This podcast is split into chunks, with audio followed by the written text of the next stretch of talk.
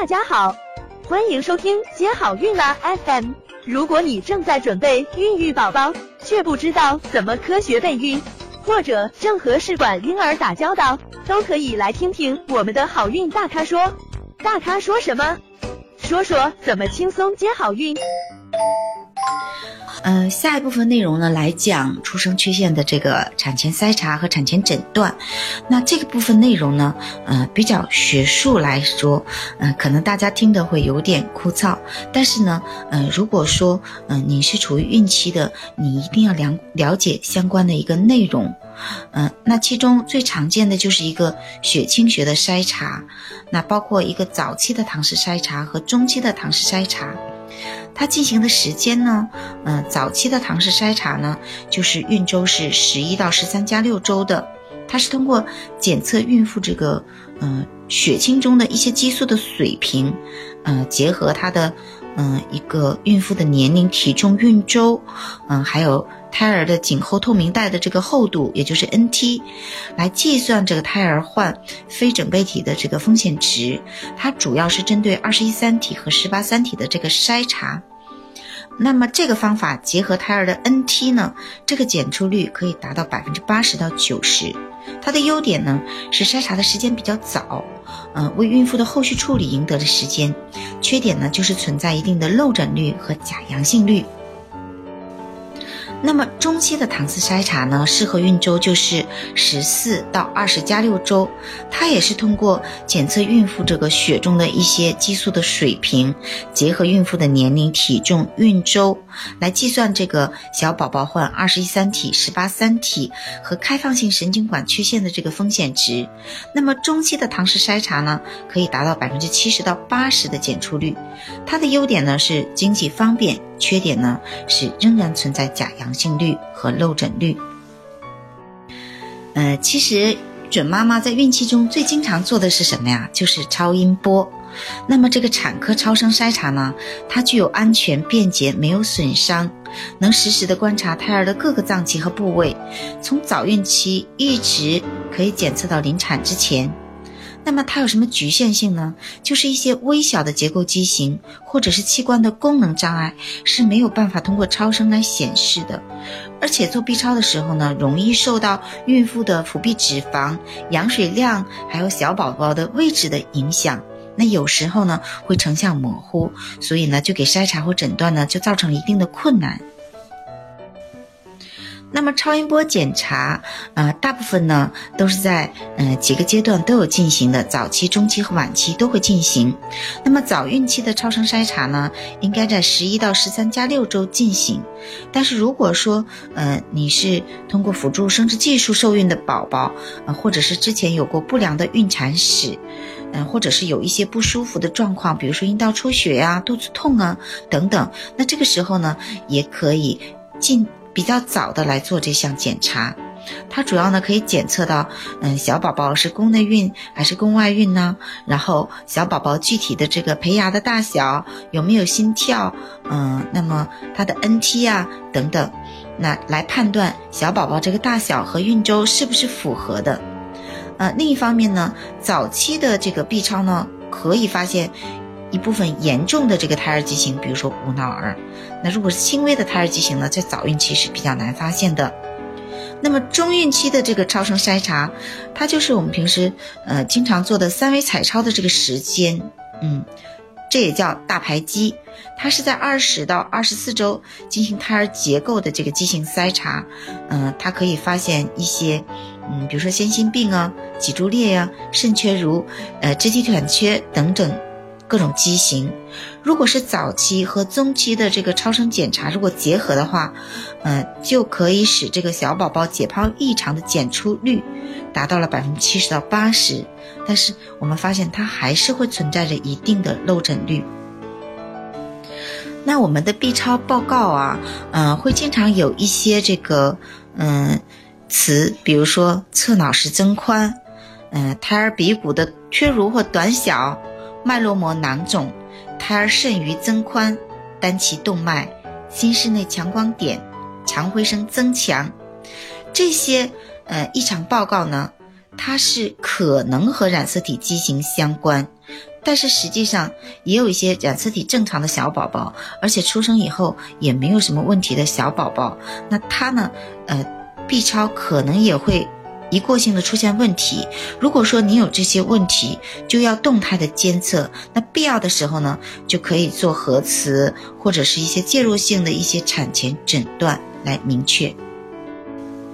那有一些情况下呢，就需要做小宝宝的这个胎儿心脏超声。嗯，这个是筛查小宝宝先心病的一个主要方法。嗯。适用于什么人呢？怀疑胎儿心脏发育异常，高龄孕妇的胎儿或者是高危的胎儿都应该做这个胎儿心超。它主要检查这个小宝宝心脏的这个解剖结构和他的心脏内的血流动力学的改变。呃，通过它可以诊断出的心脏畸形有，嗯，心室发育不良、单心房、单心室、右位心、呃，心内膜。电缺损、法洛斯联症、大血管错位、瓣膜病等等。那有一些时候呢，就需要胎儿的核磁共振。那么核磁共振呢，它是一种没有射线、没有损伤的一个影像学检查方法。那么所以它就显示出一个独特的优势，就怀孕的时候都可以查。它在怀孕二十周以后进行，嗯，视野大，安全系数好。呃，软组织对比分辨率高，嗯，它不受母体的情况和羊水量多少的影响，所以呢，在诊断胎儿结构畸形，尤其是中枢神经系统畸形中应用非常多。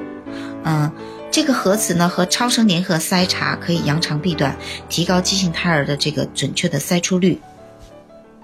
那接下来这个系列呢，就是跟大家介绍一些呃高精端的东西，也就是分子生物学技术，呃，但是也是有一些呢，我们的孕妇会接触到，呃，比如说这个 NIPT，也就是无创产前检测，嗯，它又被称为高通量基因测序，嗯，也被称为无创母血 DNA 筛查，嗯，它嗯可以精确的筛查。十三三体、十八三体和二十一三体，这个准确率呢达到了百分之九十八到九十九，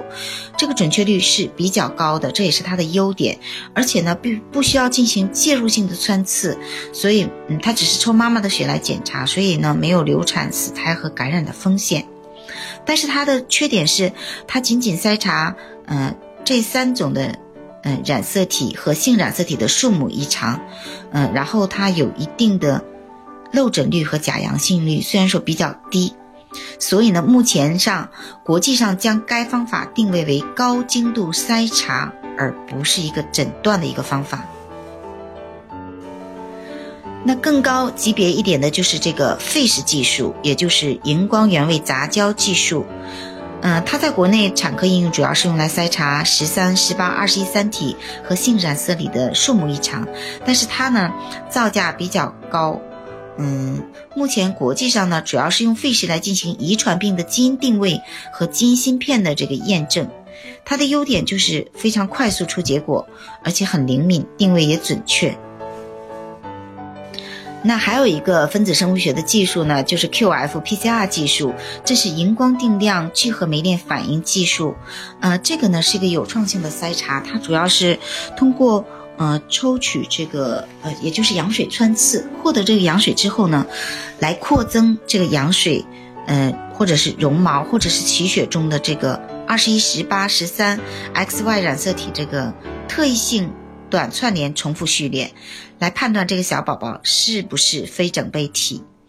它比传统的羊水细胞培养来说，嗯，操作简单，结果是可靠的，而且可以四十八小时内就得到。结果，所以报告出的很快，所以能缓解孕妇和家属的这个焦虑的情绪。然后呢，它的费用也不会说很高。那它的缺点呢是，呃，仅仅针对十三、十八、二十一和性染色体的数目异常，它没有办法检测染色体的结构异常，而且呢，它有一点点的小少部分的一个漏诊率。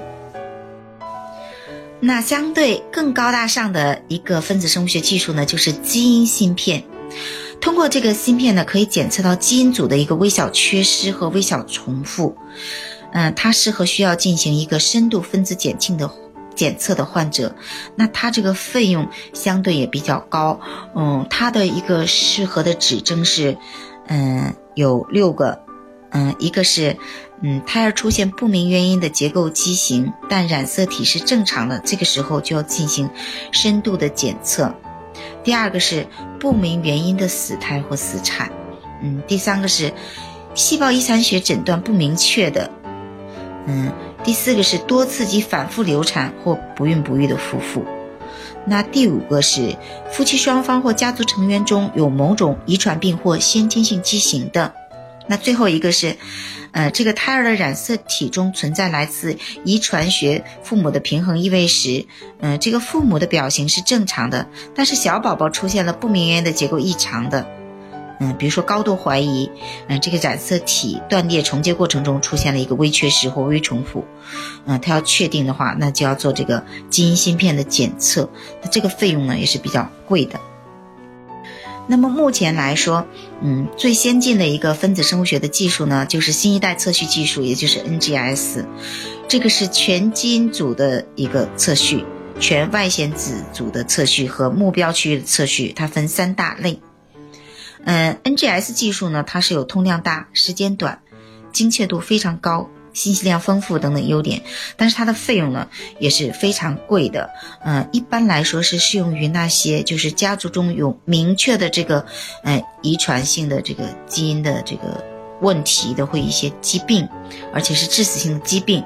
嗯，所以呢就要来做这个检测，比如说杜氏基因样不良症。先天性中胚层发育不良、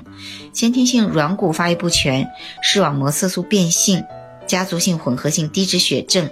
脊髓小脑共济失调症和脑皮质发育不良等等，那这个的费用呢也是非常昂贵的。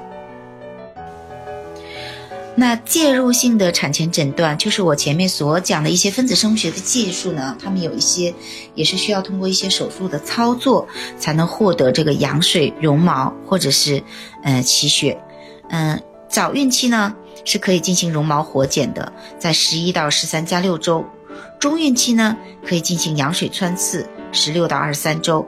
如果是晚孕期。大于二十三周，通常是进行脐静脉的穿刺。嗯，这是一个产前诊断的一个具体采样方法的一个时间，和你的孕周是有密切关联的。那么哪些人会建议他进行一个介入性的产前诊断呢？嗯，高龄，或者是唐氏筛查高风险，或者是超声提示胎儿发育异常，或者怀疑胎儿患某种遗传病或基因病。这个情况呢，可以建议孕妇行介入性产前诊断和胎儿染色体核型分析。那它的优点是哪些呢？就是可以全面客观的检测四十六条染色体的数目和结构异常，可以为后续的分子生物学检测提供它的一个嗯物质基础，也就是它的采样的来源。它的缺点呢，就是存在低危的流产、死胎和感染的概率。嗯，羊水和绒毛穿刺流产的概率有百分之零点三到零点五，脐血穿刺的概率是百分之零点五到一，所以说还是有一点点的这个概率和风险在里面的，所以要慎重的选择。想了解更多备孕和试管的内容，可以在微信公众号搜索“接好运”，关注我们，接好运，让怀孕更容易。